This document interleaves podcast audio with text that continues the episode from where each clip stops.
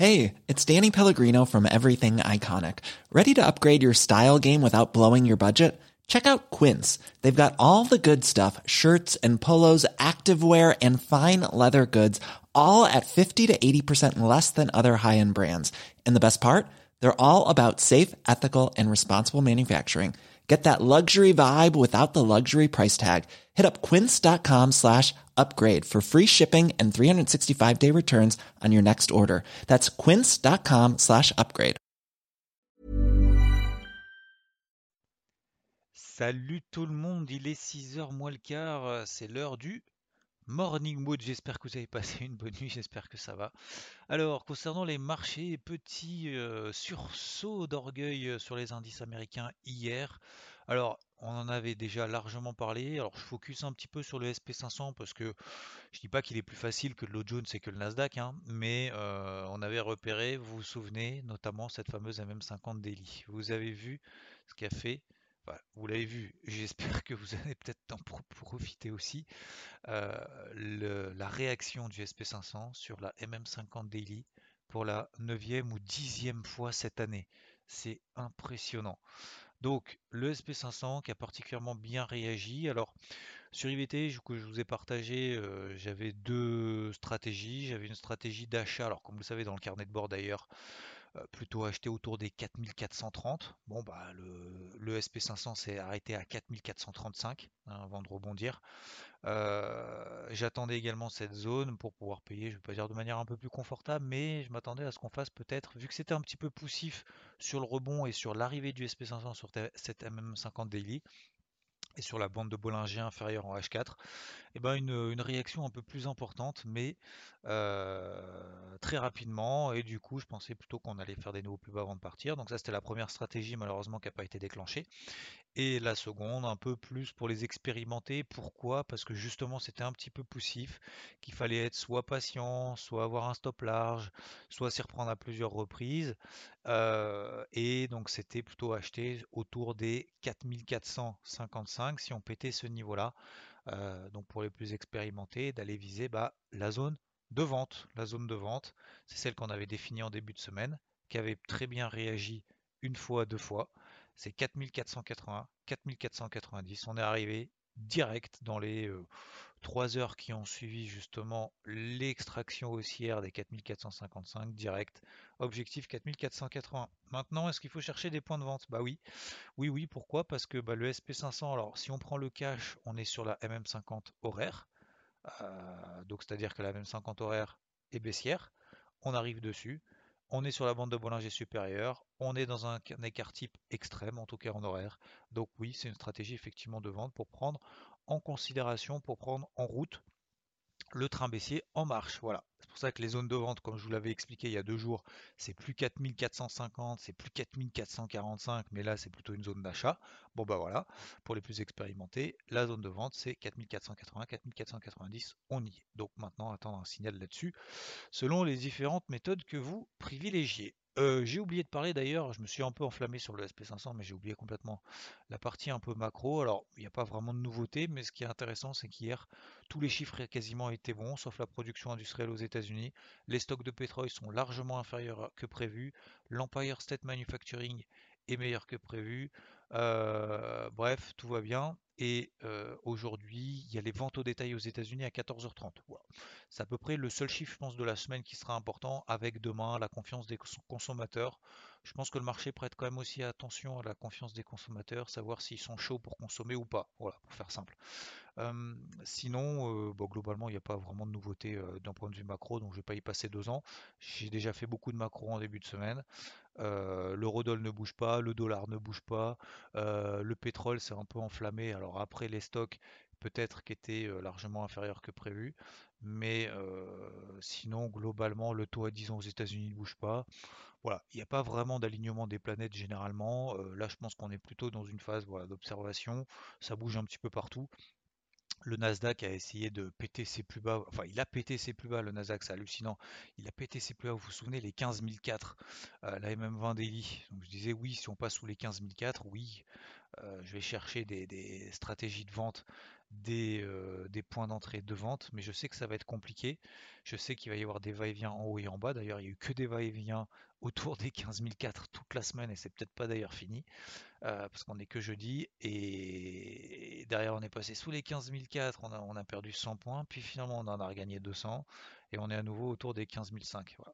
Donc le Nasdaq c'est vraiment un petit peu délicat je pense de le trader, c'est pour ça que je me focus plutôt sur le SP500, je trouve que techniquement il y a un peu plus de propreté, même d'ailleurs que le que le Dow Jones qui lui est plus faible et qui euh, ne donne pas forcément l'opportunité de rentrer à la vente. Voilà, donc globalement c'est tout.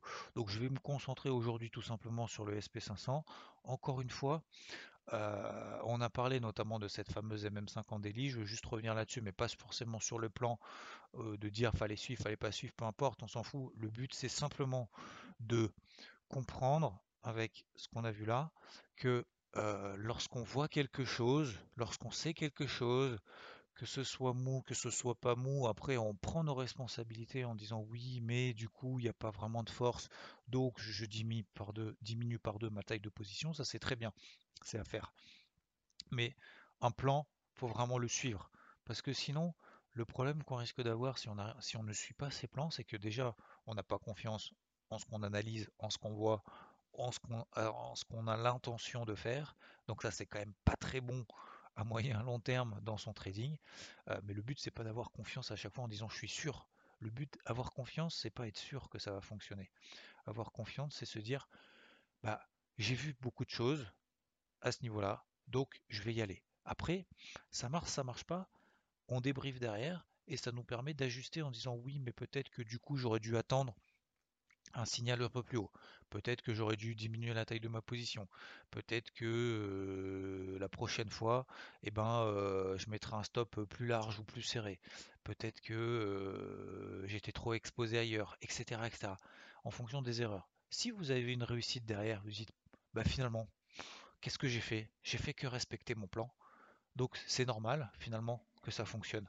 Et en fait, on a la satisfaction pas forcément d'avoir gagné de l'argent, c'est très bien parce que c'est l'objectif hein, quand même à la base, mais surtout la satisfaction de se dire, en fait, j'arrive à suivre ce que je vois sur le marché, je vois des choses simples, j'essaye d'activer mes plans simplement, et puis ça fonctionne. Voilà. En tout cas, le but, il faut que ça fonctionne dans le temps. C'est pas de s'acharner en disant tout ce que je vois de toute façon ça va fonctionner. Non, tout ce que je vois ne va pas fonctionner. Par contre, euh, je m'autorise un stop, deux stops maximum par jour, par semaine, en fonction de la taille de son capital, toujours avec un faible effet de levier, comme ça ça permet justement plus de se concentrer sur ses plans, sur soi, que sur l'argent en lui-même et du coup ça nous permet après d'évoluer. Voilà, je voulais faire une grosse parenthèse comme ça parce que je pense que c'était important en tout cas ce matin. Voilà, il y a des fois dans les morning mood, vous savez, hein, je fais plus du macro, plus du technique, plus du psychologique, machin. Voilà, on me dirait si ça, ça vous convient ou pas. Et voilà, concernant les marchés tradis, voilà, pour moi c'est très simple, je vais me concentrer sur le SP500, on est dans une zone de vente. Je vais pas chercher à m'emmerder plus que ça, notamment sur le Nasdaq, notamment d'ailleurs sur le cash, sur le SP500, oui je voulais revenir. Donc c'est sur le, le SP500 cash, on est sur la MM50 H1. Et sur le SP500 qui cote H24, vous avez, on est sur la MM50 H4. Voilà, tout simplement. Petite parenthèse. Ça apporte pas grand chose de plus, mais simplement pour vous confirmer que on est bien plutôt dans une dynamique baissière, notamment en horaire. Tendance neutre, horaire, voire baissière sur le cash. Et tendance précédente, toujours baissière en tout cas depuis le début du mois de septembre. Concernant le forex, c'est inintéressant. Concernant les cryptos, je vous rappelle que alors on privilégie, notamment vous avez vu hier soir le crypto hebdo, euh, les, les, cryptos les plus fortes. Pour voir les cryptos les plus fortes, MM50H4, ça peut être sympathique d'utiliser ça. Aujourd'hui, attention, euh, hier, il y a eu un petit pump, euh, machin un peu partout. à nouveau, peut-être tout le monde s'est un peu emballé. Je vous rappelle, gardez là aussi vos plans de trading. C'est-à-dire que si vous dites, moi je m'accorde une poche trading et donc je vise du plus 5, plus 8 à plus 5, plus 8%, j'allège, je sécurise, je remonte mon stop et je laisse courir, on sait jamais si jamais ça pump to the moon, d'accord? Si on se fait stopper derrière, c'est pas grave. il ne faut pas avoir la frustration de vous dire je suis pas, j'ai pas, on peut pas, ce n'est pas possible physiquement, techniquement, euh, fondamentalement, à tous les niveaux, tout, tout ce que vous voulez, ce n'est pas possible d'acheter en bas, de vendre en haut sur tous les mouvements qui existent, sur toutes les bougies, sur toutes les unités de temps, sur toutes les cryptos. Ce n'est pas possible. Il faut avoir l'humilité de le reconnaître. Donc, en fonction de ça, on s'adapte, on respire trois fois, on expire trois fois, et après, euh, on se dit, ok, quel est l'objectif? Bah, D'essayer d'accompagner une partie d'un mouvement. Je sais, on sait qu'on est dans une phase pour le moment de range. On est en train de travailler les bornes hautes de range sur la capitale, sur le Bitcoin, sur l'Ethereum, sur beaucoup de choses. Il y a des cryptos qui sont en train de partir. On sait qu'il va y avoir des replis, des nouvelles accélérations, des replis, des nouvelles accélérations. On est exposé dans une optique moyen-long terme, à hauteur de 30, 40, 50%, ça dépend de chacun, mais pas plus, parce qu'il peut y avoir une, deuxième démarque après les soldes qu'on a eu, je le rappelle, du 7 septembre, euh, où le marché a perdu 25%. Mais là, du coup, on allège, on sécurise, peut-être qu'on recommence. Et après, on va avoir des zones de repli. Les zones de repli pour aujourd'hui, qu'est-ce que ça peut être? Ça peut être donc les cryptos peut-être les plus fortes, les cryptos les plus fortes qui nous permettent d'avoir des replis sur des MM50 H1 qui sont haussières.